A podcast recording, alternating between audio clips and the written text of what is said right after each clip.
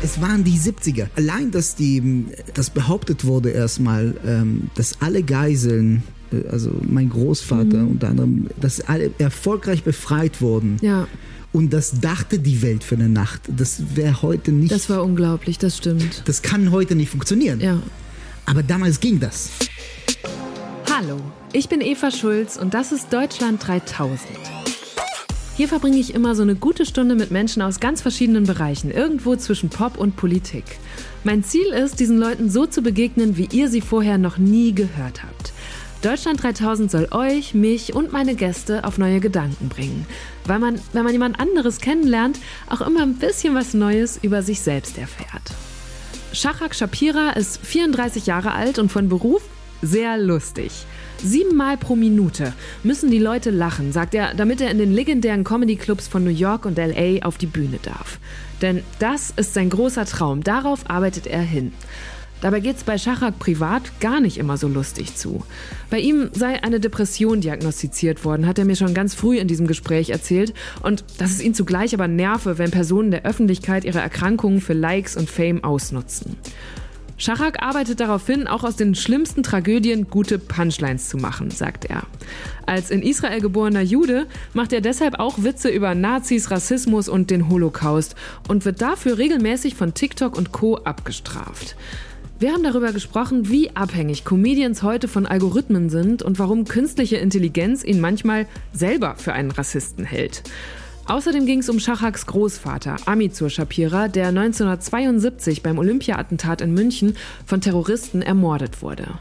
Das Attentat jährt sich in wenigen Tagen zum 50. Mal und die Hinterbliebenen haben vor kurzem bekannt gegeben, dass sie die Gedenkfeier hier in Deutschland boykottieren werden. Warum? Das hört ihr gleich. Hier kommt eine gute Stunde mit Shachak Shapira. Wo kommst du gerade her? Ah, Von äh, der Psychologin. Wirklich? Ja. Hattest du heute Termin? Ja. Und wie lief's? Äh, Gut, also das ist keine Therapie. Sie verschreibt mir einfach Medikamente. Okay, also du gehst da fünf Minuten hin und Das wieder klingt raus. so räudig, wenn ich das so sage. Ich verschreibe mir einfach Medikamente. Es wäre so ein One-Night-Stand. Also nein, sie verschreibt mir Medikamente. Ich gehe dahin.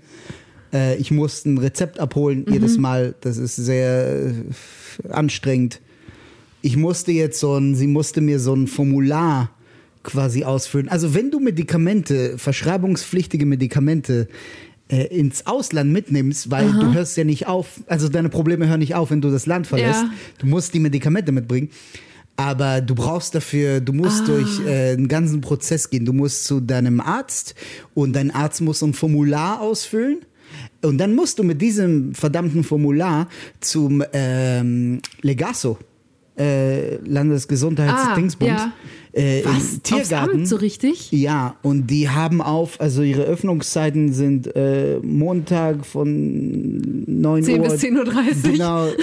Du hast so, so eine halbe Stunde pro drei Wochen Zeitfenster und die müssen das nochmal abstempeln äh, und du musst dafür nochmal bezahlen, weil warum gratis? Und äh, ja. Was? Und Okay. das kontrollieren sie einfach nie im Flughafen. Nie. Und es, es, ist es soll verhüten, ärgerlich. dass jemand solche Medikamente reinschmuggelt und dort vertickt.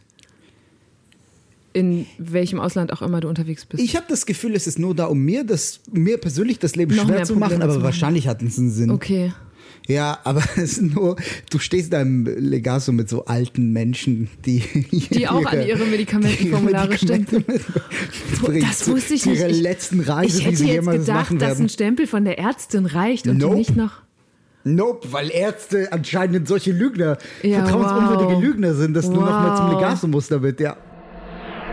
Holla, also so eine Antwort habe ich wirklich noch nie gehört auf meine Einstiegsfrage. Und natürlich frage ich mich jetzt gerade die ganze Zeit, was für Medikamente das wohl genau sind, die Schachak nimmt und wogegen. Aber das kann ich doch jetzt unmöglich direkt in den ersten Minuten fragen. Wir sind ja kaum miteinander warm geworden. Vielleicht unterschätze ich die Situation aber auch. Immerhin sitzen wir gerade bei Schachak zu Hause, gemütlich auf dem Sofa in seiner Berliner Wohnung, mit Blick auf seinen Schreibtisch und ein großes, selbstgebautes Regal voller Videoequipment. Er hat mich hier eben wirklich sehr freundlich empfangen und scheint auch richtig Bock zu haben, aber nee, also ich frage jetzt trotzdem noch mal anders weiter. Und in welches, in welches Ausland fährst du? Äh, ich fahre nach Amerika. Okay. Fliege nach Amerika. Ja. zum äh, Arbeiten, Akquise nennt man das, glaube ich. Ja, Ah, sehr gut. Darauf kommen wir bestimmt äh, nachher noch zu sprechen. bestimmt. Ich habe, es ist nämlich eine Herausforderung, die Themen bei dir zu sortieren. Deswegen habe ich beschlossen, ich fange mit entweder oder an. Das Okay. gibt's ja auch immer. Äh, Schachak, Facebook oder Twitter? Oh, äh, Twitter, aber weil Facebook das Schlimmste auf der ganzen Welt ist. Bumble oder Tinder? Ähm, Tinder, weil ich oldschool bin. Duschen oder Baden? Warte, baden in der Badewanne? Ja, ja. Ach so, dann duschen. Mama oder Papakind? Wirklich? Ja. Äh, Mama. Wovon hast du mehr? Waren Bonuspunkte oder Punkte in Flensburg? Oh shit. Ähm, ich wäre fast Pilot geworden. Was ist Ich habe das gelesen, ja, so, aber erzähl's bitte kurz, weil ich fand es sehr faszinierend. Na, ich war, bevor ich all diese dumme Dinge wurde, die ich jetzt bin, äh, wäre ich fast Pilot. Ich hatte mal die Idee, dass ich Pilot werden Ja. sollte. Und äh, ich habe mich bei der Lufthansa beworben. Und es ist ein sehr schwieriges, langes Bewerbungsverfahren. Und die machen ganz viele Prüfungen mit dir, so Intelligenz- und Kopfrechnen, irgendwelche utopische äh, Gleichungen im Kopf und irgendwelche so Tests und so Flugsimulatoren und dann psychologische Evaluierungen. Und ich habe all das bestanden.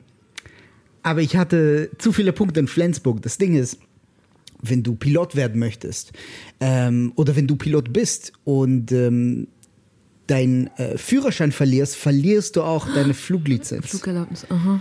Das heißt, die Lufthansa hat als Voraussetzung damals äh, für Beginn der Ausbildung, dass man nicht mehr als sechs Punkte in Flensburg hat und ich hatte zufällig sieben.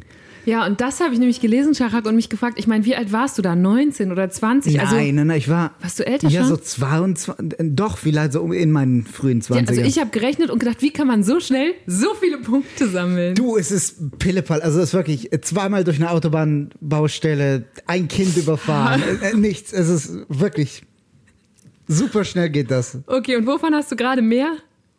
Beim Ähm, Bonus oder Flensburg? ach so, ich habe kein Auto seit unzähligen Jahren. Also Okay, dann sind sie hoffentlich. Was passiert mit Punkten? Verfallen die? Ich habe auch kein Auto. das Ding war, ich bin dann zu einem, ähm, du kannst so ein Abbauseminar Ja. machen. Also nicht Idiotentest oder sowas, so ein Abbauseminar. Und der besteht daraus, dass du zu einer Fahrschule gehst und da so 200 Euro auf den Tisch legst und die sagen, komm äh, am Montag wieder und hol dir die Papiere ab. Ich glaube nicht, dass es so laufen sollte, aber so lief es bei mir. Und, ähm, und dann hatte ich die Punkte abgebaut, aber es braucht dann drei Jahre, bis sie getilgt werden. Was ein Wort ist, was ich, ich weiß immer noch nicht, was es wirklich bedeutet. Okay, aber da, damit war deine Pilotenausbildung auch getilgt. Ja, ich dachte, also als ich dann, als sie dann getilgt worden waren, dachte ich mir so, ja, Ja, da warst du schon wieder ganz woanders. ja Süßes oder salziges Popcorn? salziges, Na, das verstehe ich nicht. aber 100 gut. Prozent. Ihr, ihr sagt, ihr braucht Jesus. ihr braucht Jesus in Deutschland. Ich weiß nicht, was mit euch los ist. Das ist nur so. Was hat das das, jetzt mit Jesus zu tun? Ich weiß es nicht, aber Jesus braucht Tränen, die auf euer Popcorn hinunterkullern und es salzig machen, weil süßes Popcorn ist. Oh, Hm. äh. Okay, da gehen wir, da sind wir auseinander. Wehrdienst oder Zivildienst? Keine Ahnung, ich habe beides nicht gemacht. Also, Warum nicht? Hast du verweigert? Bist du ausgemustert worden? ja, ich war kein Deutscher. Stimmt. Du musstest gar nicht. Du bist einfach Nee. dadurch. Du warst rechtzeitig aus Israel raus, musstest da nicht drei Jahre machen Korrekt. und hast dann hier Und einen hier anderen war ich kein gewunken, als sie abgezogen sind. Verstehe. Nein, ich meine, das steht auch Deutschland nicht zu. Also, wenn ich keine Ja, ja. Staatsbürgerschaft habe, warum sollte ich äh, hier Wehrdienst leisten? Und wie ist das in Israel, wenn du dahin zurückgegangen wärst? Hättest du da noch leisten müssen? Wahrscheinlich. Ah, ne? Ja. Ich komme auch Grinst, ja. jetzt, wenn ich jetzt, also jetzt nicht mehr, weil ich habe keinen israelischen Pass mehr. Mhm. Aber äh, ja, Okay, also, gu gu- gutes Timing in der Hinsicht. Ja. Äh, ist ein eigener TED-Talk wirklich so ein Karrierehöhepunkt, ja oder nein? nicht für mich. es gibt, guck mal, es gibt, ähm, das verstehen viele nicht, es gibt, äh, oh, ich muss meinen Rechner leise machen, es gibt ähm, TED und es gibt TEDx. Mhm. Ja. Und TEDx ist viel breiter gefächert, sagen wir mal so. Es gibt mehr davon. Es gibt mehr davon, aber nur die TED Talks oder das X kommen garantiert auf die TED-Webseite. Ähm, und die entscheiden, die gucken sich alle Talks an und die entscheiden dann, welches davon auf die Webseite kommt und äh, das halt hast nicht. du nicht geschafft. Nee. Aber viele Leute, die TEDx-Talks halten, verkaufen sie trotzdem als TED, als TED Talks und dann ist es wie so ein Stempel im Lebenslauf. Ja, ähm, es war cool. Es hat Spaß gemacht. Aber die, es ist schon ein bisschen äh, peinlich, wenn du einen Talk darüber machst, wie man viral geht und es hat nur 20.000 Views. Also ich habe nachgeguckt, inzwischen hat es 33.000, aber es ist auch wie lange her? Fünf Jahre oder Das ist so. zu lange her. Ups. Ja, Ja gut. ja, ja. Okay, aber bevor das jetzt hier falsch rüberkommt, Schachak weiß schon ziemlich gut, wie Viralität im Netz funktioniert. In dem TED Talk erzählt er von verschiedenen Projekten, mit denen er zig Millionen Menschen erreicht hat. Eins, das wahrscheinlich auch viele von euch kennen, war Holocaust. Schachak hatte sich darüber aufgeregt, wie viele Menschen Selfies zwischen den Stelen des Berliner Holocaust-Denkmals machten. Und um zu zeigen, wie pietätlos das ist, sammelte er diese Fotos und photoshoppte die Leute darauf dann in Bilder, die das Grauen in den Konzentrationslagern der Nazis zeigten. Das war so eindrücklich, dass Medien in der ganzen Welt darüber berichteten und sich innerhalb von nicht mal einer Woche alle Leute, deren Fotos Schachak verwendet hatte, bei ihm meldeten und ihre Postings aus dem Netz nahmen. Welcher Ort neben der TED Talk Bühne ist für dich schlimmer, Arztpraxis oder Fitnessstudio? Oh. Ich gehe nie zum Arzt. Äh, und ich gehe nie ins Fitnessstudio.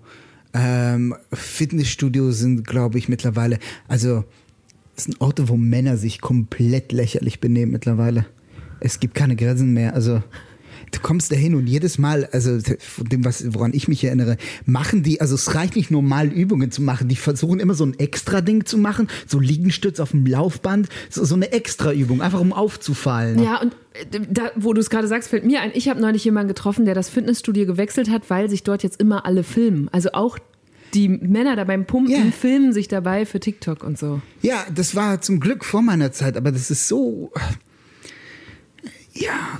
Okay, glaub, also lieber zum Arzt. Fitnessstudios sind Orte, wo niemand gut bei wegkommt. Ich glaube, es kommt auf die Tageszeit an, zu der man hingeht. Und wahrscheinlich auch gewisse Ketten, die. Allein, dass Frauen angefangen Eigene- haben, eigene ja. Fitnessstudios Ja, zu stimmt. haben, wo sie in Ruhe gelassen werden, ist schon eine rote Flagge für Fitnessstudios generell. So, Stimmt. ja. Okay. Und ich mache viel Sport, aber ich äh, mach's nicht im Fitnessstudio. letzte Entweder-Oder-Frage ist: Hm. Optimismus oder Zynismus? Zynismus. 100 Pro. Ich habe die heute. Hat jemand Optimismus gesagt? Hat jemand schon mal Optimismus gesagt? Ich habe die nicht, ich stelle nicht immer die gleichen Entweder-Oder-Fragen. Ach so, Ich hast du es die jemals diese Frage schon mal gestellt? Nee, in dieser Form noch nicht. Hast du nicht, hast du Ich nicht Paulina gestellt?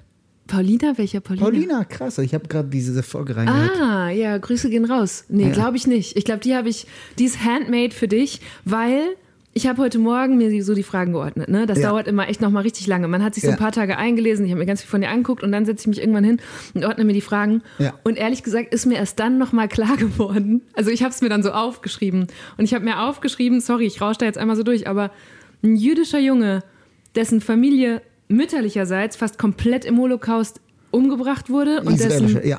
Großvater väterlicherseits beim Olympia-Attentat 72 von palästinensischen Terroristen ermordet wurde, Mhm. wächst in einer Siedlung in Westjordanland auf, erlebt den Zweiten Golfkrieg und die zweite Intifada, Mhm. zieht nach Deutschland, um das loszuwerden und da ausgerechnet in einer NPD-Hochburg in Sachsen-Anhalt, wo er Ja. offen Rassismus, Antisemitismus erlebt, zieht nach Berlin, wird da in der Silvesternacht 2014-15 von einer Gruppe von antisemitischen Jugendlichen angegriffen.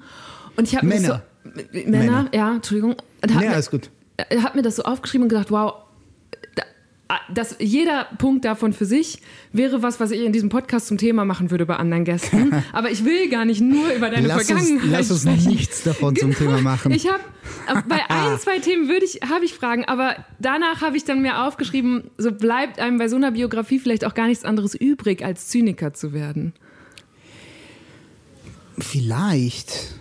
Also, ich glaube, ich versuche mich. Äh, ich versuche das loszulassen nach und nach, so viel mhm. wie ich kann, ohne es zu leugnen, aber ich will nicht ein Opfer meiner eigenen äh, Umstände sein. Weißt du, was ich meine? Heute, als ich bei meiner äh, Therapeutin war, manchmal sprechen wir. Mhm. So ab und zu schaut sie mich an und sagt so, wollen wir ein bisschen sprechen? Ich so, ja, vielleicht. weil sie weiß, dass ich nicht zu einer Therapie gehe. Ich, ich kann keinen Therapieplatz finden und ich bin da sehr, also anscheinend ist der Leidungsdruck auch nicht äh, hoch genug. Ähm, aber sie weiß, dass ich es bräuchte. Also, mhm. sie weiß, dass ich es bräuchte. Sie reicht dir so die Hand, hm? die rhetorische. Ja, ich meine, ich bin, also ich bin ja nicht so, ich weiß, das Thema Depression wird äh, gerade manchmal, also es wird sehr viel drauf rumgeritten, manchmal mhm. zu viel meiner Meinung nach. Ähm, auch viel von Comedians in letzter Zeit. Ne? Ja. Ähm, und ich bin der Letzte, der sagen sollte, weil ich habe eine Therapie äh, live äh, im Fernsehen so ausgestrahlt. Ähm, aber damals, bevor es cool wurde. Das stimmt tatsächlich. 2019 hatte Schachak bei ZDF Neo eine eigene Show. Shapira Shapira hieß die und hat da acht Sitzungen bei einem Psychotherapeuten mit aufgezeichnet und in Ausschnitten in dieser Show gezeigt und dann auch komplett online zur Verfügung gestellt. Also man konnte quasi mit ihm in der Therapie sitzen und die war kein Witz und offenbar auch nicht inszeniert. Damals sagte er, wenn er zeigt, wie er das macht, dann sind auch andere ein bisschen offener dafür. Ich achte sehr wenig auf mich mhm. in letzter Zeit. Was ist in letzter Zeit, in den letzten Jahren? Mhm.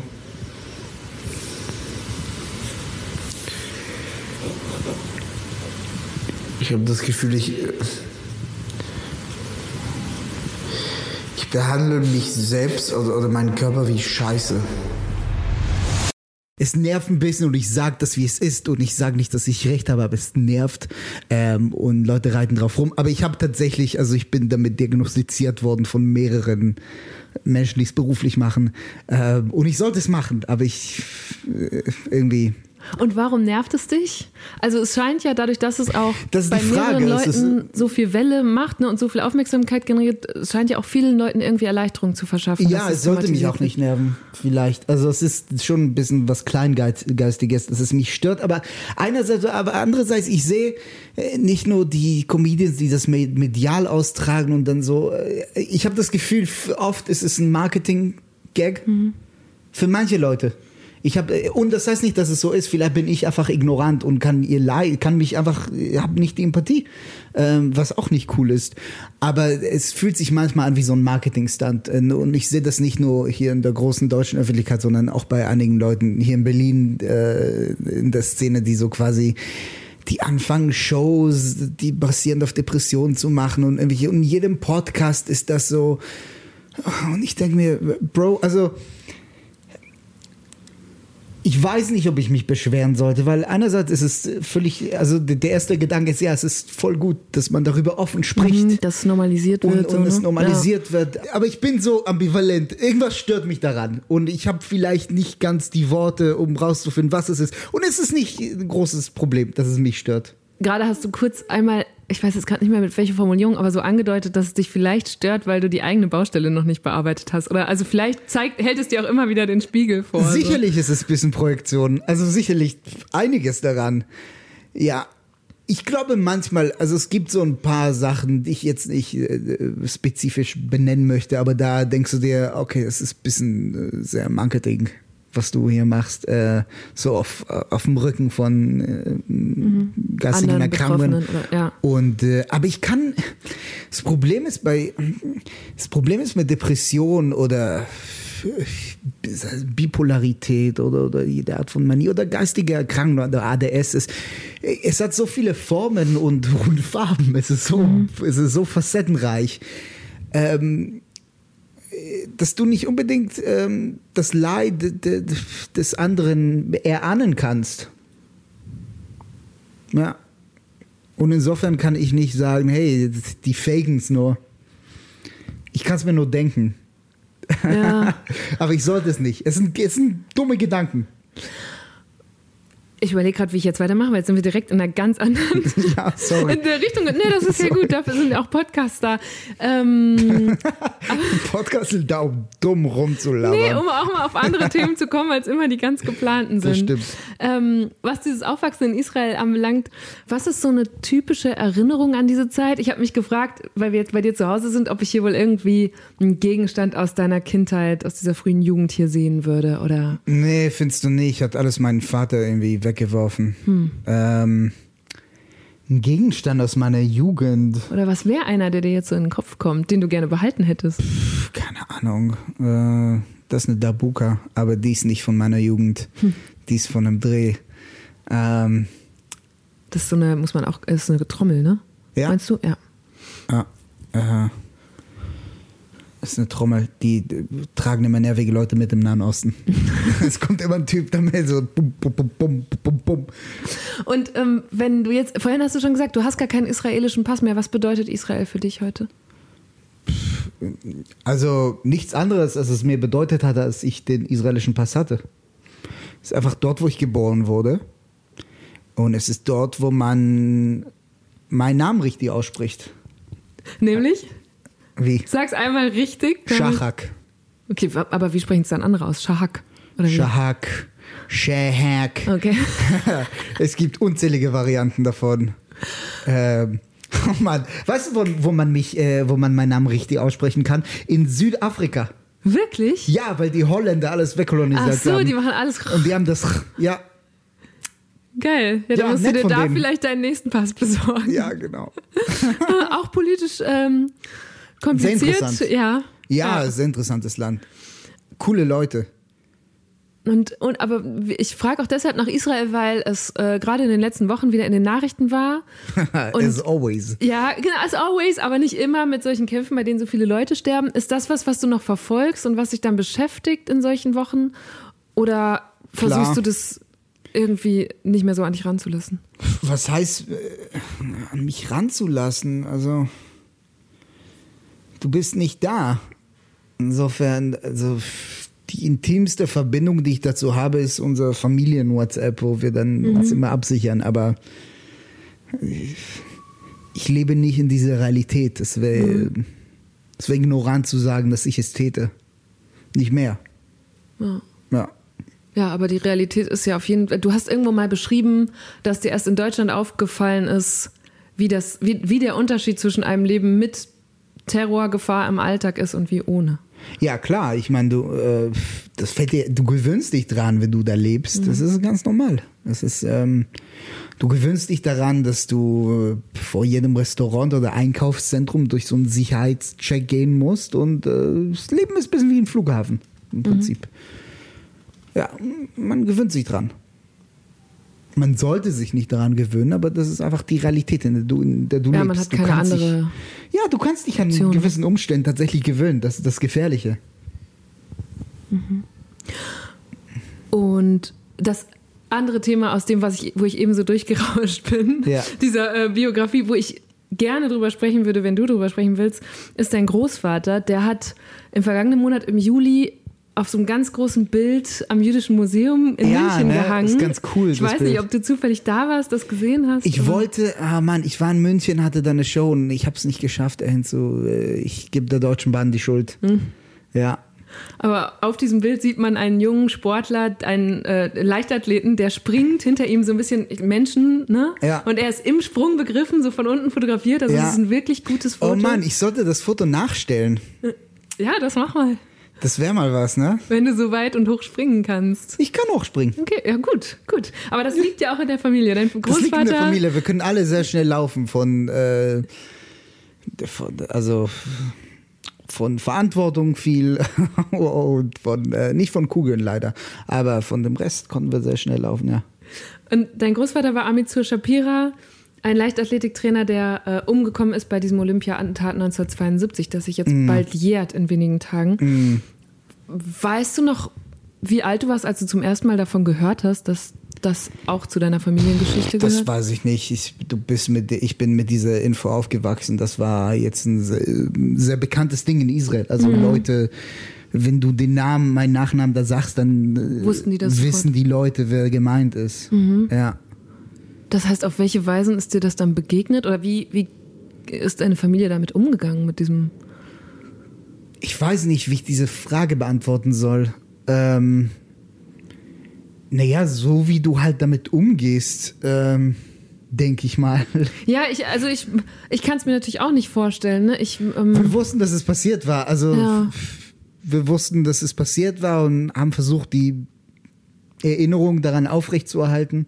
Ich glaube, das tun viele Familien äh, der Betroffenen, der Opfer.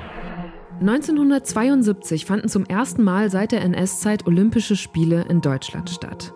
Sie sollten etwas ganz Besonderes sein und der Welt zeigen, wie sich Deutschland nach dem Zweiten Weltkrieg zum Guten verändert hatte. Doch am 5. September wurde all das von einem schrecklichen Anschlag überschattet. Die palästinensische Terrororganisation Schwarzer September drang in das Quartier der israelischen Mannschaft im Olympischen Dorf in München ein und nahm elf Männer als Geiseln, darunter auch Schachaks Großvater. Damit wollten sie 232 Palästinenser, einen japanischen Terroristen sowie zwei RAF-Mitglieder, die in Israel und Deutschland in Haft saßen, freipressen. Aber weder die israelische noch die deutsche Regierung ließen sich darauf ein. In der Nacht vom 5. auf den 6. September unternahm die bayerische Polizei einen Befreiungsversuch auf dem Militärflugplatz Fürstenfeldbruck, der so dilettantisch durchgeführt wurde, dass am Ende sämtliche Geiseln starben. Ich habe auch gelesen, dass ihr tatsächlich sogar mal in diese Connolly-Straße, heißt sie, glaube ich, ne, im Olympischen Dorf gefahren seid, du und deine Mutter. Sind wir das? Also ich war da für eine. Zeremonie. Äh, ach so, ja, waren wir auch. Ja, ja, ja, ja, als ich ganz klein war, ja. Ähm, ja, das stimmt. Es ist alles ein Riesenskandal. Es ist, ich weiß nicht, ob du wei- weißt du, was da gerade aktuell, Ja, ja, klar. Also dass die das deswegen. boykottieren wollen. Ja, genau, deswegen wollte ich mit dir drüber sprechen. Entschuldigung, ich will gar nicht so Ja, lange in dieser Vergangenheit hängen, sondern aktuell, es ist eine Gedenkfeier geplant Es ist unglaublich. Es ist alles unglaublich. Eva. Ich, die Informationen, die gerade ans Tageslicht kommen, die sind so unglaublich und das ist krass, weil keine Zeitung, kein Medium in Deutschland darüber berichtet. Die berichten nur, dass die Familien äh, das boykottieren boykottieren, wollen, weil, weil die Entschädigung nicht hoch genug ist, aber die ignorieren hier die, die wirklichen Sachen, die ans Tageslicht kommen. Nämlich? Und die sind unglaublich, die sind skandalös. Es ist, guck mal, alles, was ich jetzt sage, es ist nicht zu 100% bestätigt. Das sind nur Theorien und Thesen, aber es sieht wirklich danach aus, als hätte Deutschland mit einer Terrororganisation kooperiert. Um, um einfach Terroristen loszuwerden. Also, guck mal, ich erkläre, ich versuche es dir so ausführlich zu erklären, wie ich kann.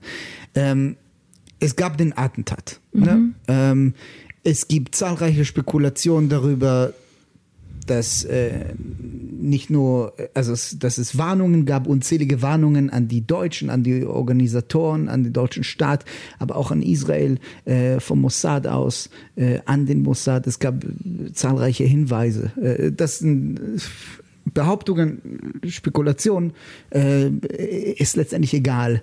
Ähm, Ja, für mich nicht so egal, weil ich sie nicht journalistisch belegen kann, ne? das Mhm. muss ich dazu sagen, aber Nee, nee, kann nicht, deswegen sind sie ja Spekulation. Ja, ja. Also, was heißt, es gibt einige Sachen, die man tatsächlich belegen kann und belegt hat und die sind jetzt äh, die Akten, es wurden gerade einige Akten ähm, so quasi veröffentlicht und einige Akten nicht. das Ähm, ist ja auch Teil der Kritik der ja, Angehörigen. Ja. ist es. Und, und wenn ich dir jetzt weiter erzähle, wirst du vielleicht besser verstehen, warum. Ähm, was belegt ist, dass sie Hilfe hatten von hier von äh, Neonazis, äh, von dem Neonazi namens äh, Willy Pohl. Äh, wo- die Umstände des Mannes sind nicht so ganz sicher. War, war tätig für irgendwelche andere Organisationen anscheinend, Intelligenzorganisationen. Ähm, dass die dass die Befreiungsversuche der deutschen Behörden und des deutschen Staates eine Katastrophe waren, Ja. darüber gibt es keinen Zweifel. Ja. Also, ähm, dass sie Hilfe abgelehnt haben von Israel, auch kein Zweifel daran. Ähm, aber hier ist das Ding, wo es wirklich abgefuckt wird. Ähm, nach diesem Anschlag ähm, wurden ja einige der Terroristen verhaftet. Und die waren hier in Deutschland. Und man wusste nicht, was man, was man mit ihnen anstellen soll, weil die Deutschen wollten unbedingt das Ganze beenden und nie wieder darüber sprechen. Und dann, äh, was, äh, zwei Jahre später oder so, gab es diesen Lufthansa-Flug, der entführt wurde. Mhm. Ähm, also die Terroristen des Schwarzen Septembers, die haben äh, ein Flugzeug entführt ähm, und ähm, von Lufthansa und haben dann ähm, den deutschen Staat dazu aufgefordert, die Geiseln, also die Terroristen freizulassen, um gegen die Geiseln zu tauschen. Und ähm, wenn man sich äh, die Umstände anguckt, den Umgang der, äh, der deutschen Behörden mit dem Fall und wie schnell sie diese Geiseln frei, äh, die Terroristen äh, freigelassen haben und unter welchen Konditionen, dann sieht es wirklich danach aus, ähm, als wären sie nicht nur viel zu bereit gewesen, das zu machen, sondern als, als, hätte das, als hätten sie das fast abgesprochen. Allein wie effizient die deutsche Polizei mit einer Entführung umgegangen ist, nachdem sie es dermaßen verhauen haben mhm. bei den Israelis. Also selbst wenn das, wenn das nichts, äh, wenn da nichts dran wäre, allein, dass es äh, mit deutschem Leben so umgegangen wird und mit israelischem Leben so, das ist schon äh, für sich eine Blamage. Aber ähm, äh, du siehst dann, es gibt so Sachen, weißt du, die hatten schon die Papiere für die Abschiebung vorbereitet, noch bevor es den, ähm, es den, ähm, es die Entführung gab. Ist es nicht ein bisschen merkwürdig? ist es nicht. Und wie gesagt, das sind alles, äh, ne, man muss immer wieder daran erinnern, das ja. sind alles Behauptungen. Also es sind nicht alles nur Behauptungen. Was tatsächlich stimmt, ist, dass es nur wenige Wochen nach dem Olympia-Attentat eine weitere Geiselnahme von palästinensischen Terroristen gab. Im Oktober 1972 entführten sie eine Lufthansa-Maschine mit 13 Passagieren, übrigens nicht nur Deutsche, und sieben Besatzungsmitgliedern an Bord. Damit wollten sie die drei Terroristen des Schwarzen September freipressen, die das Attentat in München überlebt hatten und jetzt in Haft saßen. Und tatsächlich wurde damals überraschend schnell auf ihre Forderungen eingegangen. Deutschland ließ die drei Inhaftierten frei und entzog sie damit auch der deutschen Justiz. Sie wurden nach Zagreb ausgeflogen, wo sie in das entführte Flugzeug zustiegen und reisten anschließend weiter nach Libyen. Da wurden sie dann freigelassen. Es ist aber nicht so, dass deutsche Medien darüber nicht berichten würden. Im Jahr 2012 haben Journalisten vom Bayerischen Rundfunk erstmals aufgedeckt, dass der damalige Polizeipräsident Manfred Schreiber in einem Brief alles dafür in die Wege geleitet hatte, dass die inhaftierten Terroristen möglichst schnell ausgeflogen werden konnten und das schon sechs Wochen vor der Flugzeugentführung. Insofern kann ich Schachaks Empörung sehr gut verstehen, auch wenn ich selbst leider keine Investigativjournalistin bin und das deshalb hier nicht noch weiter verfolgen kann. Man kann es so einfach machen, man kann einfach alle Akten offenlegen. Ja, genau. Weißt du? Aber selbst dann, es waren die 70er. Also guck mal, allein, dass die, das behauptet wurde erstmal, ähm, dass alle Geiseln äh, also mein Großvater mhm. unter anderem, also dass alle erfolgreich befreit wurden. Ja. Und das dachte die Welt für eine Nacht. Das wäre heute nicht. Das war unglaublich, das stimmt. Das kann heute nicht funktionieren. Ja. Aber damals ging das. Ja. Und insofern, ja klar, ist es, ist es so abwegig, ist es so abwegig? Darauf antworte ich dir jetzt nicht, Charac. Als Journalistin muss ich mich nicht. davon distanzieren, von dem, was du spekulierst. Hm? Aber nee, aber es ist auch, aber es ist auch als Journalisten, ist es die, das hat auch ein Journal, also als Journalisten liegt es äh, auch in der Verantwortung des, der zu, Journalisten, ja. sowas zu enthüllen. Ja ähm, und, und, solche Fragen zu stellen, ähm, ohne dass es so in eine, in eine verschwörerische Richtung geht. Es gibt jetzt gerade und wird auch in den nächsten Tagen und Wochen sehr viel Berichterstattung darüber geben. Vielleicht ich hoffe, es wird dann Berichterstattung auch, ja. darüber geben, weil es wird nur, also guck mal, äh, man kann, haltet das für kompletten wahnsinnigen Blödsinn, was ich gesagt habe, aber es würde mich freuen, wenn das bisschen, wenn ein bisschen mehr darüber berichtet wird, so mhm. wie es in anderen Medien außerhalb Deutschlands darüber berichtet wird. Es geht nicht nur darum, äh, also natürlich sind diese Menschen sauer, natürlich wollen diese Familien, äh, diese Familien nicht sich auf, auf sowas einlassen. Und es geht nicht nur um, um Entschädigung und um Geld. Und es gefällt mir nicht, wie diese, so, so, so, so subtil das so, so low-key äh, dargestellt wird. Das ging jetzt nur um Geld. Ich persönlich, ich habe kein Pferd im Rennen. Wobei es auch, also zuletzt hieß es jetzt, jetzt, okay, es geht um dreierlei. Es geht um die Entschädigungen, die sind noch der Knackpunkt. Es geht um die erste offizielle Entschuldigung, die es in 50 Jahren nicht gegeben hat. Die müssen zugeben, ne, dass es die schon war. ja. zugesichert war. Also, ne, also was glaube ich, was mein Stand von Tagesschau und Co. ist, ist eine Entschuldigung und die Offenlegung der Akten, die ja auch so lange gefordert ist, war Mhm. zugesichert. Der Knack- und Streitpunkt weiterhin sind Entschädigungszahlungen nach internationalen Standards und deswegen haben jetzt die hinterbliebenen Familien gesagt, wir kommen nicht zu dieser Trauerfeier Ja. und haben das auch vom israelischen Staatsoberhaupt gefordert. Ne? Ja. Ja. Ja, warum nicht? Diese, also äh, diese Menschen, die das, die sich darum, die die Familien repräsentieren, also Anki Spitzer und Mhm. Milano Romano, ich kenne sie nicht und ich habe ich versuche mit ihnen mehr in Kontakt zu treten, aber das ist eine Lebensaufgabe für Ja. sie. Die machen das seit, Seit es 50 passiert Jahren. ist. Ja. Ja. Das, sind- das sind zwei Frauen, die müde sind, die haben keinen Bock mehr drauf. Mhm. Weißt du, es ist so viel Arbeit, das ist, du musst so viel hinnehmen äh, und du kämpfst gegen einen Staat.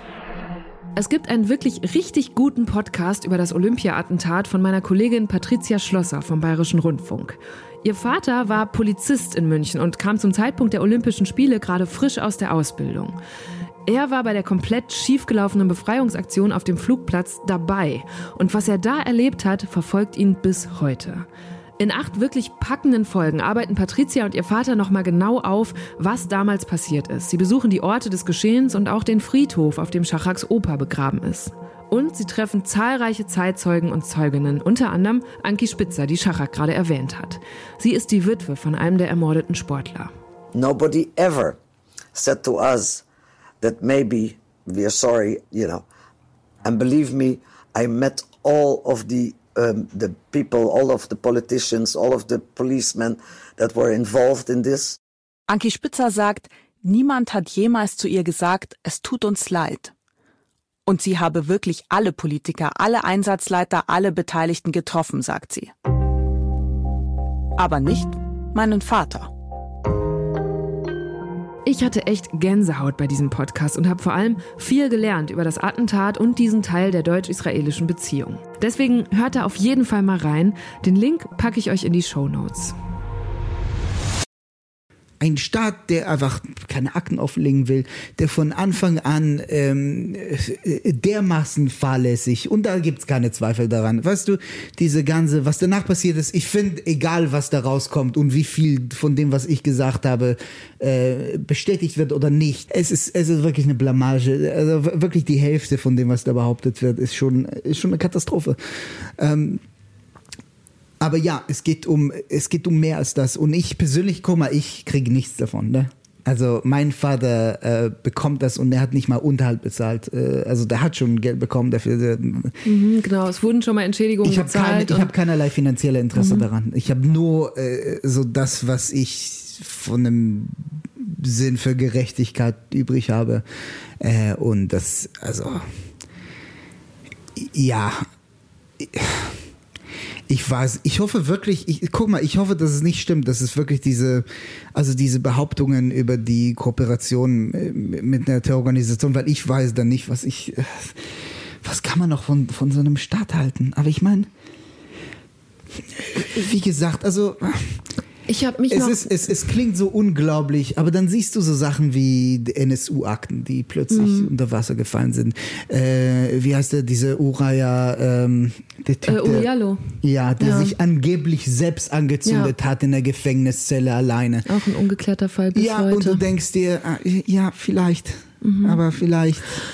Ich habe auch noch, mir war, bis ich mich mit, damit auseinandergesetzt habe, nicht klar, dass dieser Satz äh, The games must go on, die Spiele müssen weitergehen, auch dort geprägt wurde. The games must go on, and we must.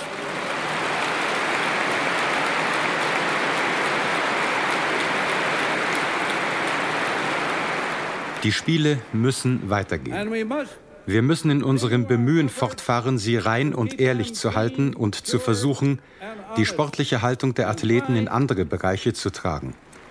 Wir erklären hiermit den heutigen Tag zum Trauertag und werden alle Veranstaltungen einen Tag später fortführen. into other areas. We declare today a day of mourning and will continue all the events one day later than originally scheduled. Das solche- ist ja auch passiert. Die Spiele sind weitergegangen. Ja. Es hat erst elf Stunden nach der Geiselnahme wurden sie unterbrochen für einen Tag und Ja. dann wurden sie fortgesetzt. Du hast eben gesagt, viele Sachen, die damals passiert sind, würden heute nicht mehr passieren. Glaubst du, das würde heute anders laufen? Nein, guck mal, weißt du, was es den Anschlag hier am äh, Breitscheidplatz gab und Jan Böhmermann und, und, äh, und hier äh, Olli, Ah, ja, ja, Olli Schulz. Olli ja. Schulz haben ihre Veranstaltung unterbrochen. Die Olli, kann man nicht, also ich weiß nicht, also was ich da, was mit den Leuten los war. Also du findest, weil ich finde das spannend hinsichtlich der Frage, so was ist die richtige Antwort auf Terror? Ne? Ganz nicht, dass es so eine gesagt, große Rolle spielt, dass die äh, Spiele, also, aber, aber was sind das für Werte, dass die Scheißspiele, dass sie wirklich so, so ein bisschen äh, Kugelstoß noch machen mussten danach? Weiß ich nicht, ob das wirklich, war es wirklich so wichtig? Äh, Keine Ahnung.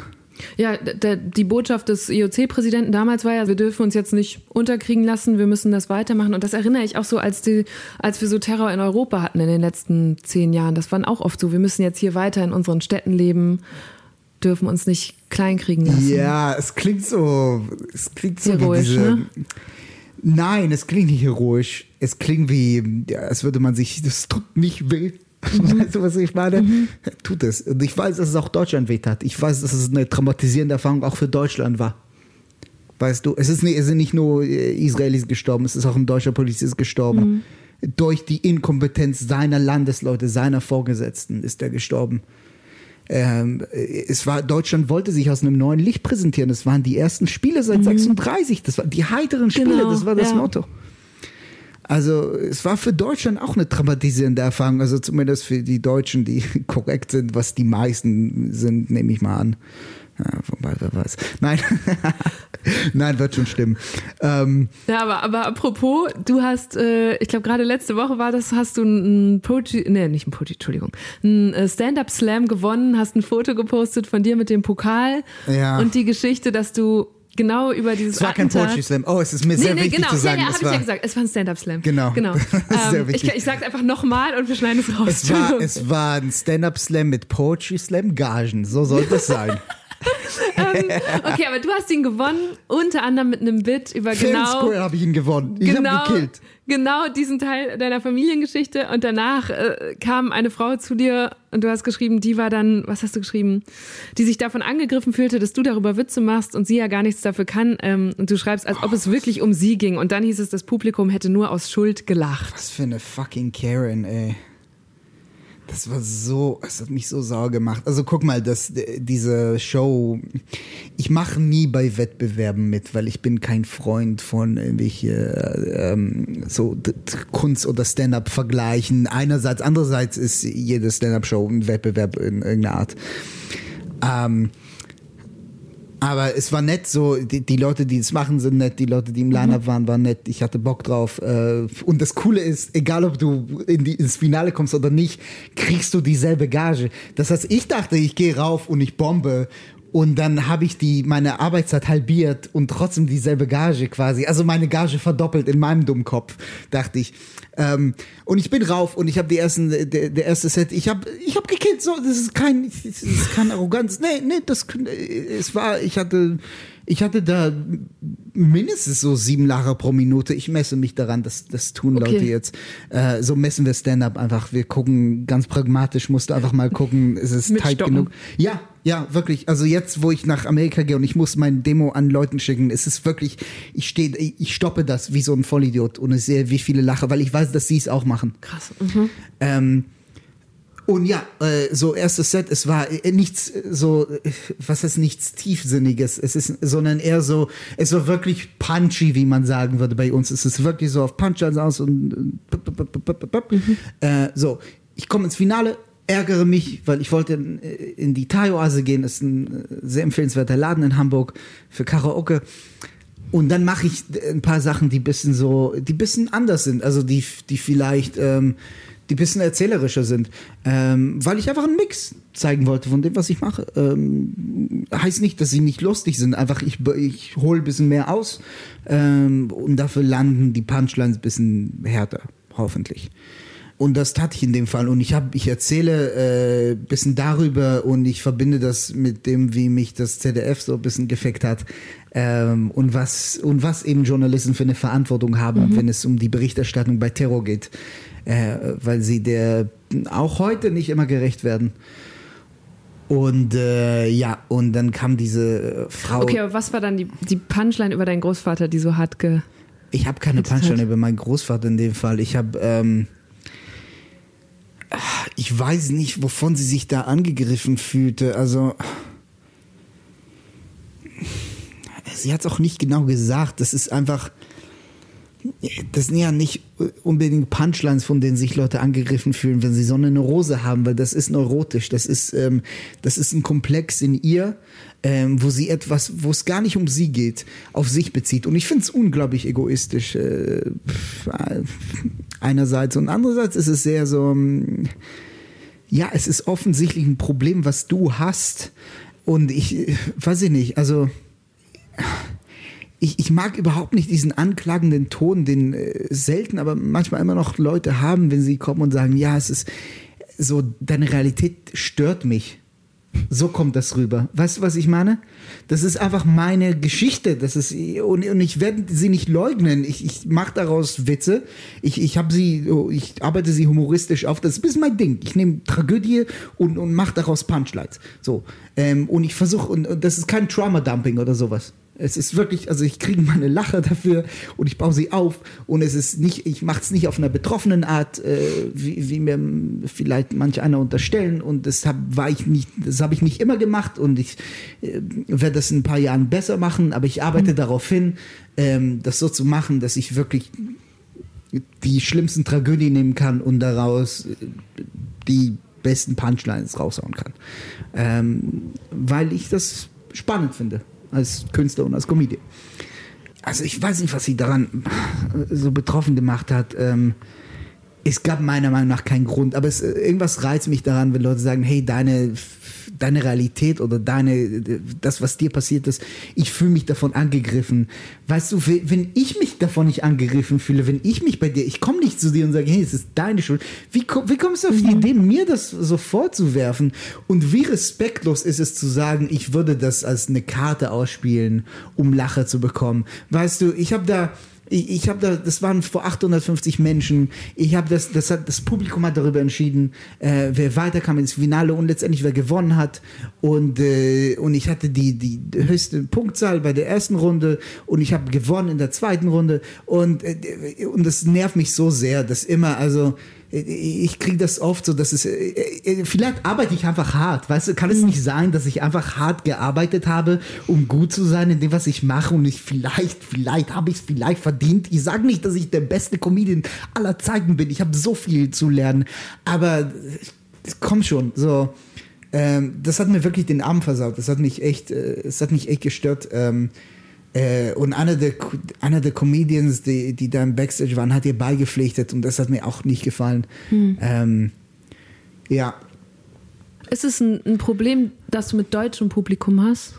Also ist es. ich habe zahlreiche Probleme mit deutschem Publikum. Ja. Zum Beispiel. Naja, das würde mir nicht auf einer englischen Show passieren. Mhm. Also, das, und ich mache diese Bits auch auf Englisch. Also, ich mache sie in einer anderen Form, aber ich mache sie auf Englisch. Äh, das würde mir nicht passieren. Ähm, ja, ich fand es unfair. That being said, ähm, war trotzdem eine große Mehrheit des Publikums davon angetan, von dem, was ich gemacht habe. Mhm.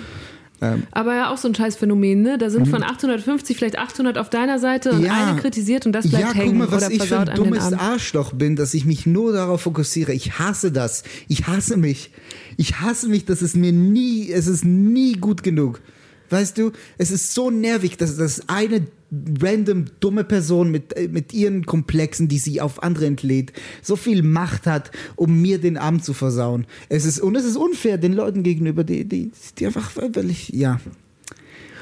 Ich, es ist uncool und ich sollte daran arbeiten und es ist, äh, ja, ich wünschte, es wäre nicht so. Ich habe nach dem äh, deutsches versus internationales Publikum gefragt, weil du vor ein paar Monaten deine Social Media Kanäle ja so ganz neu sortiert hast. Ja, und es uff. gibt jetzt alles doppelt von Ja, Schachak. es gibt leider. TikTok, Instagram, YouTube, alles einmal auf Deutsch Ja. und einmal auf Englisch. Und nichts davon funktioniert. Wirklich? Weil ich habe mir, ich, ich habe das sehr äh, gespannt verfolgt und gedacht, krass, das habe ich so bei noch keinem anderen Comedian gesehen. Ähm, Ich auch nicht. Aber ich weiß nicht, was ich machen soll. Also, es ist, äh, das ist so ein Ding, es ist wirklich deprimierend, auch nur deprimierende Themen hier. Tut mir leid, ich Nein, wusste nein, nicht, dass das nein, jetzt nein, du kann- ist. nein, kannst du Weil gar für nicht mich wissen. stand es für, okay, offenbar hat der Mann einen Plan oder ein Ziel. Null. Es ist nur Frust. Es ist so viel Arbeit, diese kleinen Videos Ja, das herzustellen. glaube ich. Und, und Die Frage habe ich ja auch du den Schachak. arbeitest den ganzen Tag darauf und du machst Untertitel und das ist bunt und so und Color Grading und Mischung und drei Kameras und dann hat das so, das so 20.000 Views, was für meine, also für, für mein, für die Größe meines Kanals, es ist eine Katastrophe. Es ist eine Katastrophe. Irgendwas ist mit meinem Vor Instagram-Kanal. allem für einen der TED Talks über TEDx Talks über Das viral sowieso, hält. sowieso, au, au, au. Entschuldigung, Right, right in my Miau Miau. Oh je, jetzt fasst Schachak sich gerade an die Brust, als hätte ich ihm so ein verbales Messer da reingerammt. Sorry, Schachak. Und zur Entschädigung und damit ihr jetzt endlich mal was von ihm aus seinem Programm hört, kommt hier ein kurzer Ausschnitt aus seinem erfolgreichsten TikTok bisher mit über zwei Millionen Views. Und darin sieht man Schachak verkleidet als Bob Ross, wie er erklärt, wie man ein Hakenkreuz richtig zeichnet, weil das die Neonazis immer falsch machen würden. Sig Heil, welcome back. Certainly glad you could join us today. Let's just dive right in and run all the skin colors on the screen you'll need to have if you want to paint along with us at home today. We got our palette with some classic colors. Got some Aryan white, Prussian pink, Cyclone beige, Thousand Year yellow, Rasenschande red, Blitzkrieg brown, and finally some Hugo Boss black. Be sure to keep the darker colors separate so there's no intermixing. Den TED Talk habe ich mir TEDx Talk habe ich mir natürlich auch nochmal angeguckt und habe gedacht, du hättest einfach der Viralkönig bleiben können. Du konntest machen, dass Sachen viral gehen, aber Ja, du wolltest ich. auch auf diese Stand-up-Bühne. Ich wollte ein guter Comedian werden. Warum sind dir dann jetzt noch sowas wie View-Zahlen so wichtig? Naja, weil so, also so funktioniert die Industrie jetzt. Ich, wir sind alle von Algorithmen abhängig. Das ist unser neuer Gott, der fucking Algorithmus.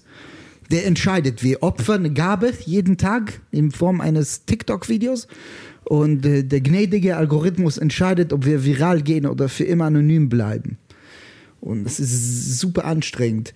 Also wirklich, es ist, es ist wirklich sehr viel Arbeit. Und das Problem bei mir ist, ähm, ich mache englische Inhalte, die für Deutsche ausgespielt werden. Das gefällt dem Algorithmus überhaupt nicht.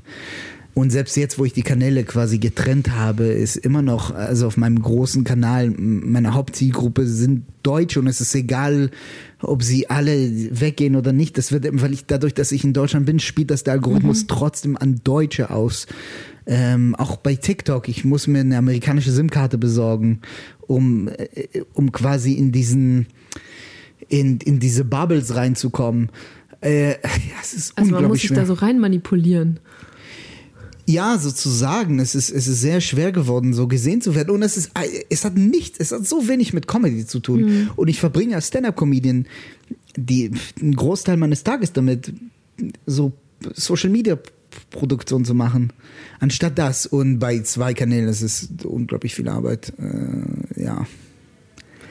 Ja, ich weiß, ich habe das Gefühl, dass es gute Inhalte sind, die deutlich mehr ähm, Reichweite erzielen könnten, wenn sie an die Leute ausgespielt wurden, die sich dafür interessieren. Aber es ist sehr frustrierend.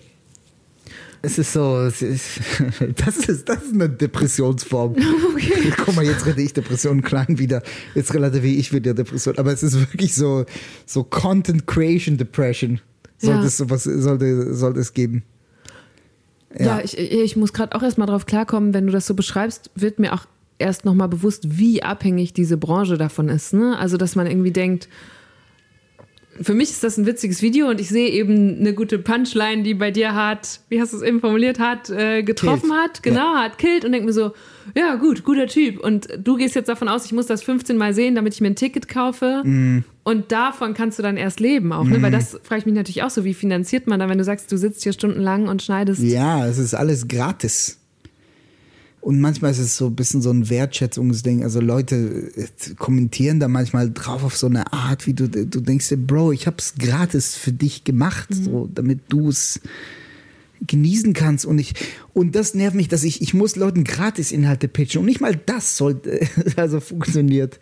Weißt du, was ich meine? Wir sind nicht nur, also, es ist nicht mehr so, dass wir äh, unsere bezahlte Inhalte verkaufen müssen. Wir müssen gratis Inhalte verkaufen. Bevor du was anderes verkaufst. Ja, es ne? gibt Leute, die bezahlen, die bezahlen, damit ihre Gratis-Inhalte funktionieren.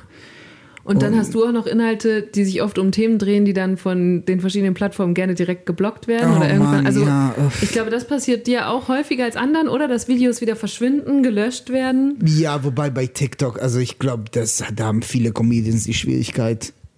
Aber ja, das machen sie. Und ähm, guck mal, das ist sehr intransparent, ne? Also d- weder TikTok noch Instagram noch Twitter noch Facebook kommunizieren ganz offen, wie ihre Algorithmen funktionieren.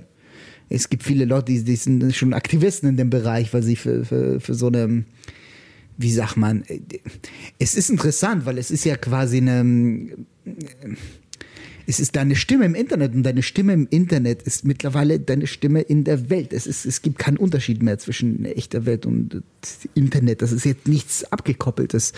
Also im Prinzip hast du diese Algorithmen, die letztendlich ein Stück weit entscheiden, wie laut deine Stimme ist im Internet und wer was zu sagen hat im Internet. Und, äh, und die Leute, die sie entwickeln, sagen uns nicht, wie genau das funktioniert. Das ist der Spekulation überlassen. Und wir müssen, jeder hat so eine bescheuerte Theorie darüber.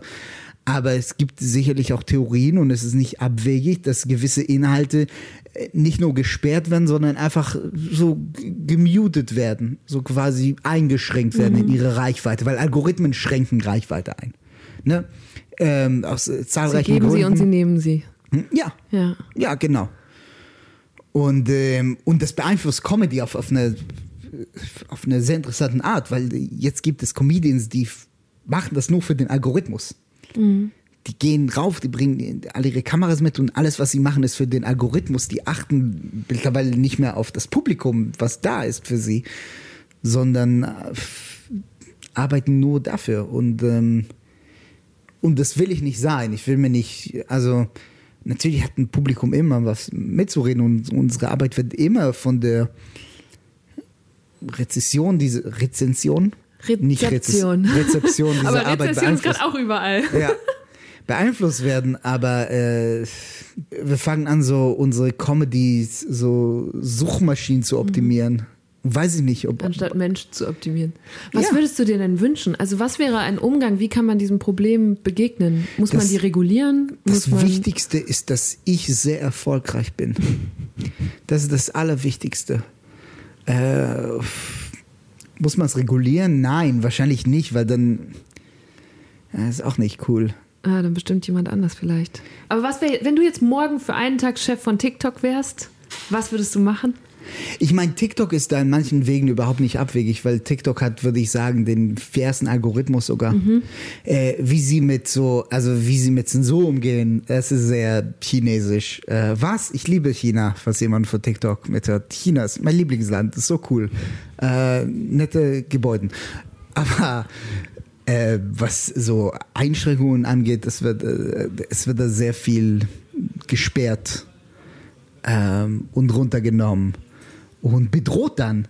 Weißt du, es ist so nervig, wenn ich, wenn ich quasi der, der also äh, TikTok unterstellt mir so hateful behavior und ja gut, das ist fair vielleicht, aber aber die unterstellen mir so ein Als Nazi, so was? ein, Also Rassist du- zu sein oder ein Nazi Was zu war, sein. was war der Inhalt, der das ausgelöst haben könnte? Ach, so, so ein paar Sachen. Aber jedes Mal, wenn es so um, um irgendwas, wenn es um Rassismus geht oder, oder vor allem wenn es um Nazis geht oder sowas, dann, dann sperren sie das sofort und, und, und die merken nicht, dass ich, ich verarsche Nazis. Ich bin keiner. Äh, das ist ein bisschen befremdlich von, einem, von irgendeiner Plattform unterstellt zu bekommen, dass ich ein Nazi Mhm. Das, bin oder dass das ich kann ein eine Rassist künstliche bin. Intelligenz noch nicht unterscheiden. Ja, oder dass ich ein Rassist bin oder, oder homophob. Äh, Das ist nicht, das ist, äh, nichts davon bin ich. Und es ist sehr dreist, wenn dir so ein fucking Algorithmus, du bist nicht mal ein Mensch und du sagst mir, was ich für ein Mensch bin. So, äh, und dann drohen sie dir so ein bisschen damit, so, äh, wenn du weiter dich so benimmst, dann können wir dein, deine Plattform dir wegnehmen. Und das ist nicht cool. Diese Bedro also weil viele so verkaufen wir Tickets. Wir verkaufen Tickets, indem wir Videos machen auf TikTok und Instagram und so äh, bekommen wir Reichweite. Und du sagst quasi als Plattform, hey, hey, äh, wir finden das äh, gehässig, was du sagst. Also unsere Maschinen finden das gehässig, die keine Menschen sind. Und wenn du so weitermachst, dann nehmen wir dir die Plattform weg und dann hast du keine Möglichkeit mehr, Geld zu verdienen. Und ähm, dann nehmen wir dir deine, indirekt deine, Lebens, deine Lebensgrundlage weg. Und ich meine, wir sind sicherlich, wir tragen eine Teilschuld, weil wir uns als Künstler von Plattformen so abhängig machen. Aber was haben wir, soll ich jetzt TikTok nachbauen oder was? Weißt du? Und Willst Also- du ein Wassereis? bitte? Willst du ein Wassereis? Ja. Magst du Dolomiti? Was ist Dolomiti? Oh, also ist das eine Wassereismarke? Ja. Ja, zeig's mir. Ich kann mir, ich Warte erkenne nur mal. das Logo. Dolomiti nicht kennen. Vielleicht kenne ich's.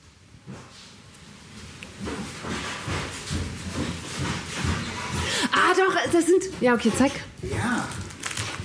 Moment, aber ist das Wassereis? Ja. Geil, danke auf jeden Fall. Ist es alles eine Sorte? Ah, ja, ja, ja, ja. Ja. Okay. Kennst du, Dol Kennst du Dolomiti nicht? Ja, sag noch kurz fünf andere Wassereismarken. Äh. Flutschfinger, ach nee, fuck off. Sie, sie können sich, sie können Hm. sich die Klage holen. Milky irgendwas. Hä? Milky irgendwas gibt's noch. Aber es ist Milcheis, kein Wassereis. Ja, Egal, vielen Dank fürs Wassereis. klar, ist Hm. ein gutes Eis. Auch damit wir einen kühlen Kopf bewahren. Jetzt. Das ist, mm, Dolomiti ist legendär und ich, ich habe es eine Zeit lang gemieden, weil ich nicht wusste, was Waldmeister ist. Das ist so eine deutsche. Das Grüne unten. Ja, Waldmeister hat, mich, hat mir immer Angst gemacht, so. Ich wusste nicht, wonach das schmecken soll. Ja. Ist, äh, der, der Name ist befremdlich. Es Ja. klingt wie so ein, es klingt wie so ein schlechter Bösewicht von einem Comic. Hm, du meinst wie so ein Kobold oder sowas? Ja, aber so, das ist ein Bösewicht, aber bei einem richtig uncoolen Superhelden, so, so Iron Fist oder, oder Aquaman gegen der Waldmeister. Der hat wenig Kräfte irgendwie. Und wie stehst du zu in Eis reinbeißen? Ah, okay, du hast es gerade gemacht. du bist okay damit. Du musst, bei dem musst, bei dem Dolomiti, es ist, ähm, man braucht das, man muss sehr empfindlich damit umgehen, aber wenn du es schaffst, die Zitronenschicht, die weiße, Um die rote hinweg zu. ja, sehr schwer. Meinst du auch noch zu hart? Sehr schwer. Ja, es ist zu hart, man muss ein bisschen schmelzen lassen, aber dafür Okay. habe ich meistens keine Zeit. Also Geduld. Wir haben noch ein bisschen Zeit. Und ich wollte noch mal fragen. Also, ich habe mir das so erklärt. Jetzt macht Shapira da deutschen und englischen Kanal. Der, vielleicht ist er die Deutschen sogar leid. Der will jetzt im Ausland groß rauskommen. Manchmal ja. Und das gibt ja, es gibt wenig, mir fallen eigentlich keine deutschen Comedians ein, die das machen oder schon geschafft haben. Korrigier mich. Die was geschafft haben, genau. In Amerika groß rauszukommen? Ja. Niemand. Es gibt, also behaupte ich mal. Doch, Flula Borg. Ja, kennt, kennt hier niemand. Aber, Flula Aber Borg er hat halt es geschafft. Der war im Suicide Squad sogar. Okay. Ja, äh, sehr lustiger Typ. Ähm, Aber ähm, ich meine, es gibt Comedians, denen kann man das nicht, also weg, also es gibt ähm, Enisa Mani tritt ja international Mhm. auf. Ich habe mich gefragt, wie macht man das denn? Also, du bist offensichtlich jemand, Und der. Olli Pollack ist im Comedy Show aufgetreten. okay, aber Aber jedenfalls. hat keine Also, Karriere da oder sowas. Also nichts für ungut. Schachak. Ja, Jetzt meine Frage. ja. Wie ehrgeizig bist du auf einer Skala von 1 bis 10? Schon so ein bisschen. ich nehme mir viel vor. Ja, richtig nervig. Es ist nervig, Mhm. Ist dir mit mir das Fußball zu unangenehm, spielen. ehrgeizig zu sein gerade? Ja, Warum? Hm, weil, Das ist ja richtig deutsch von dir. ist das? Ja, natürlich.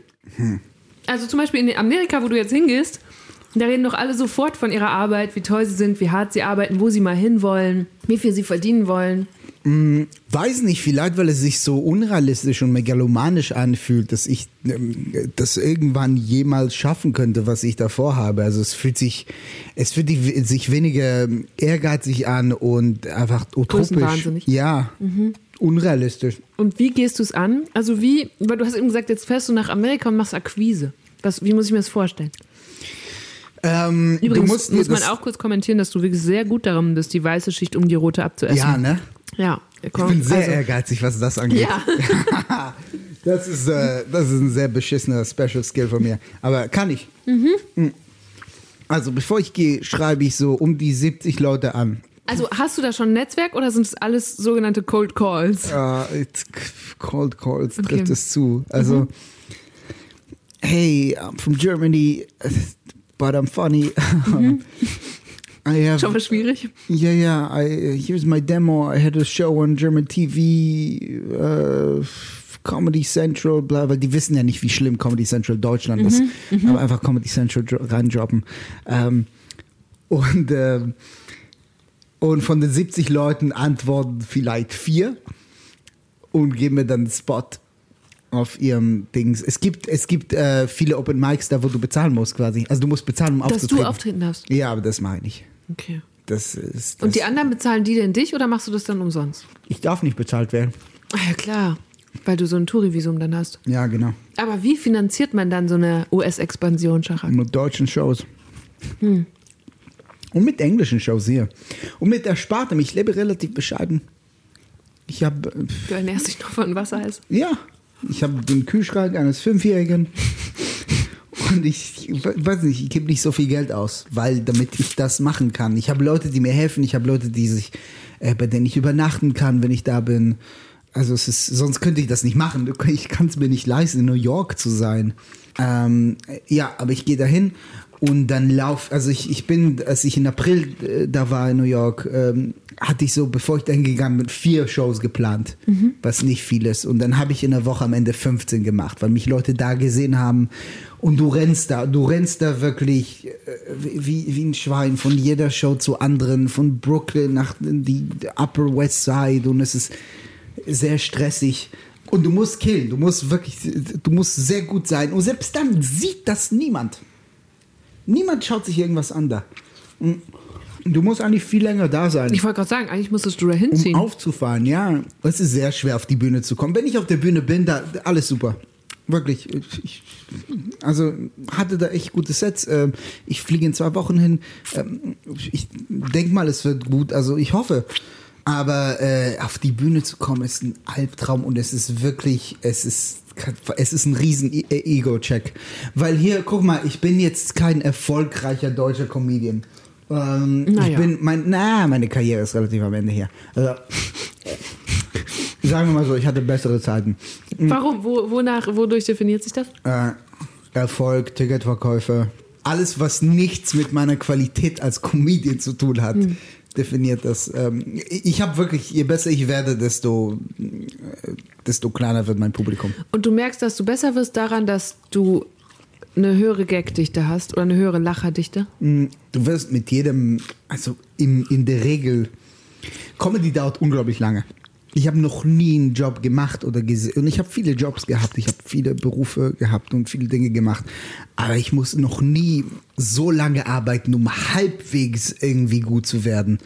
Und ich, ich habe noch so viel vor mir. Ich mache das seit sieben Jahren jetzt und ich, ich bin immer noch ein fucking Rookie. Ich bin über Nacht bekannt geworden durch Kunstaktionen und habe Räume gespielt, die für die ich als Comedian noch nicht so weit war. Aber einerseits, andererseits, guck mal, wie du ähm, es ist letztendlich egal.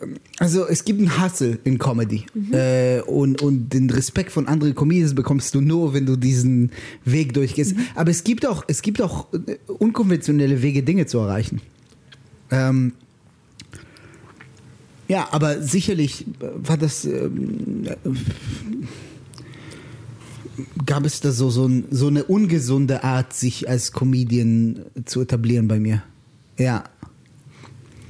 Ja, ähm, aber ich habe sehr viel Shit dafür bekommen.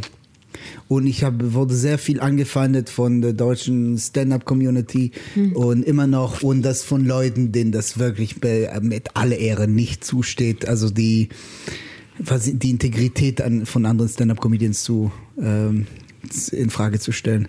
Also ich- man kann sagen über mich, man kann über mich alles behaupten, was man will, aber ich habe ähm, vor drei Jahren äh, war ich an dem Punkt, wo ich eine ziemlich erfolgreiche Karriere hatte und die immer größer wurde und ich ähm, irgendwie zum, also irgendein Teil in mir hat gesagt, hey, ich bin als Comedian noch nicht gut genug und meine Integrität als Stand-Up-Comedian ist mir wichtiger. Und seitdem mache ich beschissene Open Mics ähm, und bin und werde immer besser in dem, was ich mache äh, und bin ziemlich gut darin, finde ich. Ich bin jetzt Deutscher, ich habe einen deutschen Pass, was ist. Ach,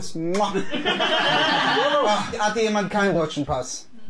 Was hast du für einen Pass? Ach so, Ostösterreich. Okay. Ich habe keine Goldkette, sie ist nur aus Silber. Fucking Österreicher. Vorsicht! Guck mal, wie selbstsicher sie sind. Ihr seid hier zu Gast. Ihr seid hier bei uns zu Gast. Oh, ich wollte das schon immer sagen. Oh. Oh. What's your name? Jacob. Are you German too? Yes. Just say Jakob. Come on. Just don't don't Jacob me, okay? Fucking hate that German. My name is Philippe. No, it's Philip. Fucking Philip with 300 P's. Ich gucke in den Spiegel und denke mir, äh, ich war schon immer Deutscher. Wisst ihr, was ich meine? Ich, ich sehe ich seh weniger aus wie meine Großeltern und mehr wie die Leute, die meine Großeltern umgebracht haben. Ich, ich weiß, ey, ich weiß, all meine Schulfreunde aus Israel sehen jetzt aus wie Terroristen. Ich sehe aus wie ein Amokläufer. Es ist, und äh, hätte jetzt woanders sein können als schlechter Comedian. Also immerhin kann ich von mir behaupten, ich habe mich dafür entschieden, besser zu sein als Stand-up-Comedian äh, und werde äh, sicherlich äh, sehr bald bereuen. Aber äh, ich bin lustig. Aber wir wollen ja jetzt, um nochmal zum Ende hin, weil du hast jetzt immer gesagt, alles, was ich gefragt habe, war so deprimierend. Nein, was nein, ist nein. denn, wenn du es jetzt nicht bereust Hast du am nicht, Ende? also hast du nicht, ich bin einfach so eine Person, die alles runterzieht und es tut mir unheimlich leid. Aber dann lass mal kurz, machen. lass uns doch mal kurz versuchen, jetzt wo wir auch beide so gut aufgezuckert sind, Ja. in diesen Größenwahnsinn, wie wir es eben genannt haben, der es aber ja vielleicht gar nicht ist, reinzufühlen. Mhm. Wenn, es, wenn du es nicht bereust, sondern im Gegenteil, was muss passieren, damit du in drei oder fünf Jahren noch denkst, boah, geil, es war genau richtig. Wo musst du dann sein? Wo bist du, wo du denkst, geil, habe ich geschafft? Ah, fuck. Trau dich mal, das auszusprechen. Nee, das ist das Problem mit mir. ist, Es gibt kein, es gibt kein, es gibt nichts, es ist gut genug und sobald ich etwas bekomme, es ist sofort Müll. Ich will im Cellar spielen, ever. Ich will im Comedy Cellar äh, auftreten. Und ich will in der Comedy Store in LA auftreten. Das sind die beiden Locations, in denen ich Guck mal, das ist ja nicht so, dass alles bei mir beschissen läuft. Ich war, ich bin oft, ich reise, ich, Ja. ich gehe nach Südafrika und nach Amerika und nach Japan und ich schaffe es, da Leute zum Lachen zu bringen, die, die aus äh, ne ganz anderen Kulturen kommen. Ähm, und, das gibt mir auch ein Selbstbewusstsein, weil hier immer mir Leute ständig eingeredet haben in Deutschland, dass ich unlustig bin äh, und es nie schaffen werde als Comedian. Und dann bin ich, äh, und dann war ich auf der Welt und war da lustig in den wildesten Räumen, in in einem indischen Restaurant in Tokio und in irgendeiner NASCAR-Garage zwei Stunden von Cape Town entfernt. Und ich war da lustig und deswegen denke ich mir, ah, vielleicht, vielleicht bist du nicht, in der, kannst du mir nicht vorschreiben, was ich kann, was ich nicht kann, äh, weil ich habe gesehen, dass ich es kann. Ähm,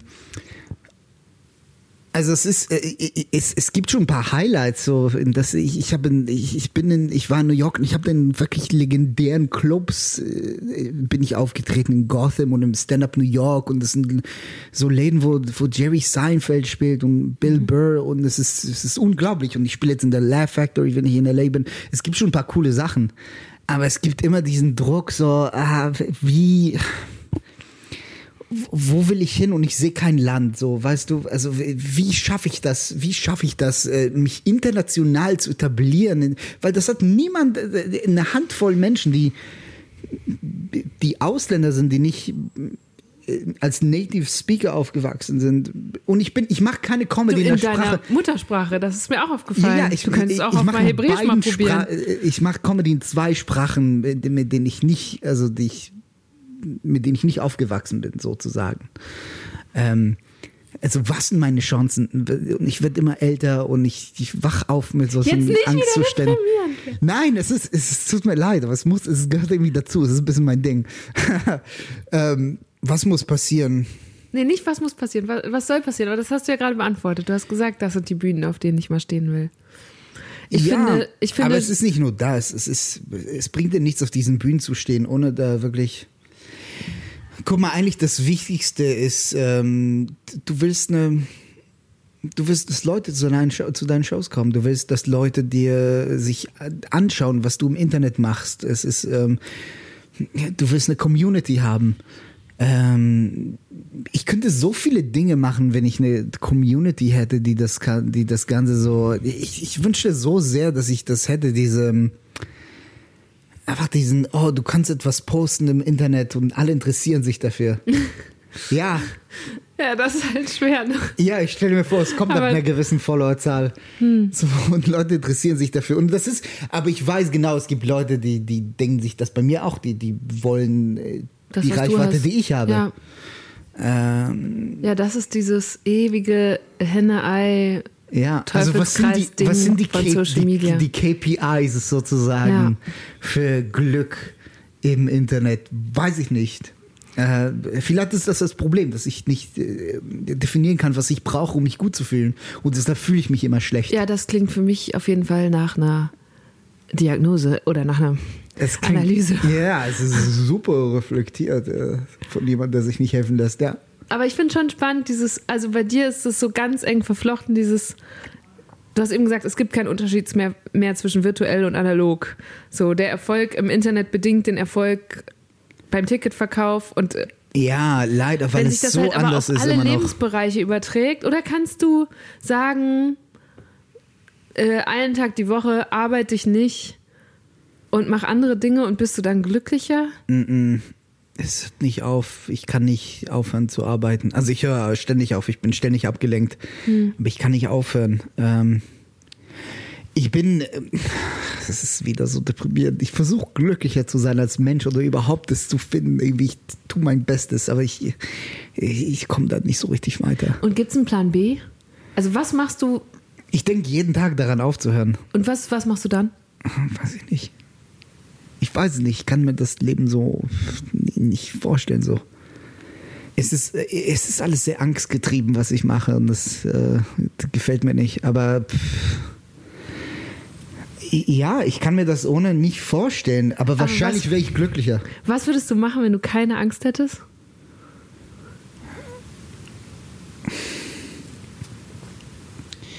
Ich weiß es nicht. Es ist, es ist gesund, ein bisschen Angst zu haben, oder?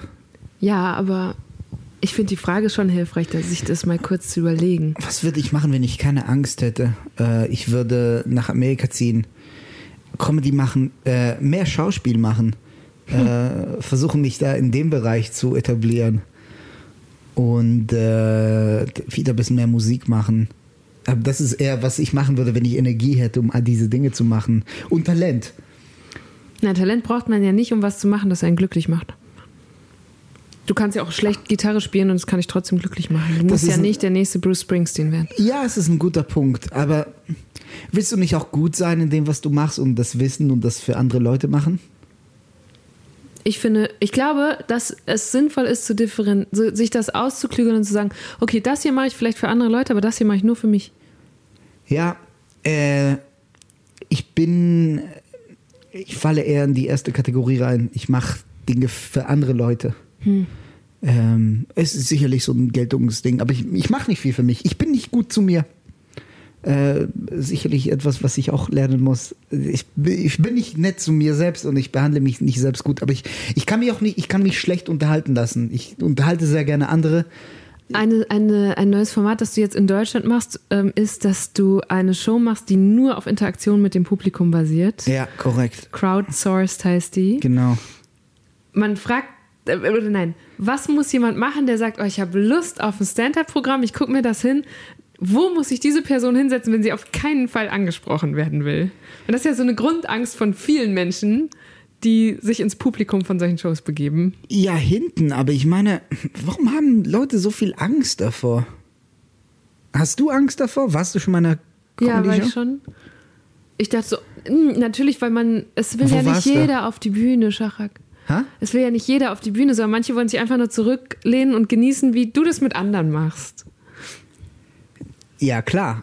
Es ist ein Gespräch. Ich meine, hat nicht jeder Interesse an einem Gespräch? Es, es, kann, es kann sehr cool sein. Vor allem, wenn du, es gibt viele Leute, die alleine zu Comedy-Shows gehen ähm, und dadurch finden sie, lernen sie neue Leute kennen. Das ist eine, eigentlich eine hervorragende Möglichkeit. Das wird so unterschätzt. Man kann auch allein auf Comedy-Shows gehen und dann lernt man Leute kennen. But anyways, ähm, ich würde sagen, man muss keine Angst haben vor Interaktion. Es ist ja nicht so, dass ich, also, ich finde nicht, dass ich die Leute jetzt beleidige oder sowas. Nein, ich glaube, es verunsichert ja einfach nur.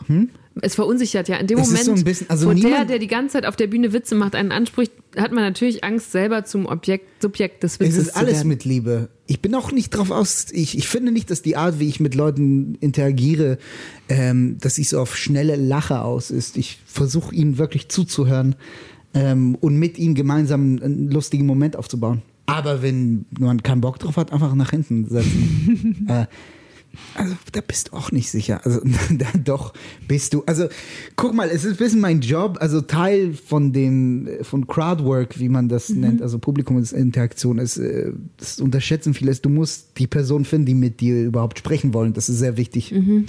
Also Die dir was geben. ja, ich habe schon ein bisschen ein Gefühl dafür, ob du mit mir sprechen möchtest oder nicht. Und ähm, sollten wir anfangen zu sprechen und ich habe das Gefühl, dass du keinen Bock hast, dann lass ich. Lässt es ganz schnell. Ja, Ja. es ist ja nicht. Äh, ja, ansonsten. Okay. Also die, die ja. zentrale Botschaft ist, hab keine Angst, in die Shows von Shahak Shapira zu gehen oder von anderen Comedians. Nein, warum? es ist äh, also Ja, das nehme ich als Schlusswort. nimm es. Danke. Cool. Hast du noch irgendwas, was du loswerden wolltest? Nö, Irgendwelche? ich drücke jetzt hier Stopp. Kannst du auch. Tu es. Das war eine gute Stunde mit Shahak Shapira. Ich fand es sehr cool, mal wieder einen Gast zu Hause besuchen zu dürfen. Das trägt ja meistens echt dazu bei, dass die Leute sich locker machen und irgendwie freier erzählen. Und diesen Eindruck hatte ich bei Shahak auch. Er schien mir sehr ehrlich, als er zum Beispiel so laut nachgedacht hat über das Thema Depressionen in der Öffentlichkeit oder als er gesagt hat, dass er für seinen Geschmack nicht erfolgreich genug ist und seine neue Strategie bisher auch nicht so gut funktioniert, wie er hofft. Ich hätte auch nicht gedacht, wie groß der Druck ist, den er durch Social-Media-Plattformen empfindet. Das hat mich nach unserem Interview echt noch beschäftigt, dass Schachak sich schon sehr danach sehnt, möglichst viele Leute zu erreichen und die zum Nachdenken und Interagieren zu bringen. Und das hat er in seinem Leben ja auch schon oft geschafft. Vielleicht macht er sich da auch so ein bisschen klein, aber vor allem ist das ja auch wieder gar nicht so ungefährlich, wenn man für sein persönliches Glück so stark auf Bestätigung von außen angewiesen ist. Apropos, wir bei Deutschland 3000 sind das natürlich auch ein bisschen. Wir wollen am liebsten noch viel mehr Hörerinnen und Hörer finden und deshalb freue ich mich, wenn ihr diesen Podcast weiterempfehlt. Im Freundeskreis, euren Familien oder auf Social Media. Mein Name ist Eva Schulz. Ihr findet mich und Deutschland 3000 auf TikTok, Instagram, Facebook und natürlich überall, wo es Podcasts gibt. In den Shownotes habe ich euch auch nochmal Himmelfahrtskommando verlinkt. Das ist der Podcast von meiner Kollegin Patricia Schlosser und ihrem Vater über das Olympia-Attentat in München. Und wir hören uns dann hoffentlich in zwei Wochen wieder hier. Also, bis bald. Macht's gut. Deutschland 3000 ist ein Podcast von 1Live, Bremen Next, Das Ding, Fritz vom RBB, MDR Sputnik, Enjoy, Puls, UFM, Unser Ding und Funk.